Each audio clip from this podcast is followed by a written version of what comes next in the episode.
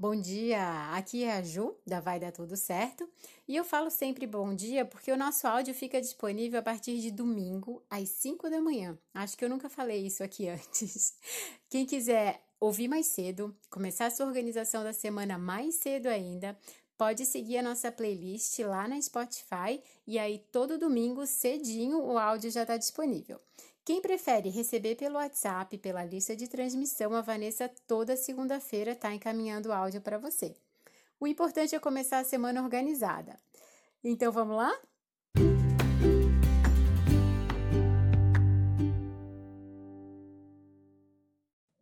E como eu amo organização, tem presente novo lá no site www.vaidattudocerto.blog.br. É só entrar que você já vai ver o nosso novo presentinho. É uma agenda, um tipo de checklist para você organizar todos os seus dias. Então você vai ver que tem organização para manhã, para tarde, para noite, e a segunda página está cheia de dicas de como você pode usar esse checklist para se manter sempre atualizada, organizada e calma, que é o mais importante. É com organização que eu trabalho. Os profissionais que me procuram querem sempre mais tempo, mais dinheiro e se sentir mais realizados com aquilo que eles estão fazendo. E eu já percebi que tudo começa na agenda. Foi assim que a minha história começou e é com a agenda que eu trabalho para ajudar outros profissionais a crescer também. Por isso minha paixão por organização. Quando a gente tem as atividades organizadas, o que a gente está sentindo, o que a gente quer realizar ainda, tudo flui muito melhor. E aí, eu recebi uma pergunta na semana passada de uma profissional que não tem rotina fixa. Ela viaja bastante, às vezes trabalha de manhã, às vezes de tarde, às vezes de noite, e mesmo agora em pandemia ela tem viajado para trabalhar. Então, como se organizar quando a gente não sabe aonde a gente vai dormir, em que cidade a gente vai estar? Como é que a gente consegue essa rotina mais tranquila?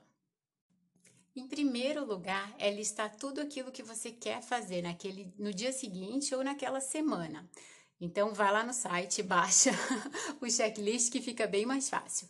Coloca se você quer fazer atividade física, por quanto tempo, que tipo de atividade física você pode fazer. Tem muitas online, a gente já falou em outros áudios sobre isso. Se você gosta de meditar, se você gosta de yoga, vai colocando ali o que você gosta. E planeja o seu dia sempre um dia antes. Eu dou uma antecedência de 24 horas. Eu gosto de, no final do meu dia de trabalho, eu costumo terminar no final da tarde, revisar a agenda de tudo que eu vou fazer no dia seguinte, ou na, naquela semana toda, né?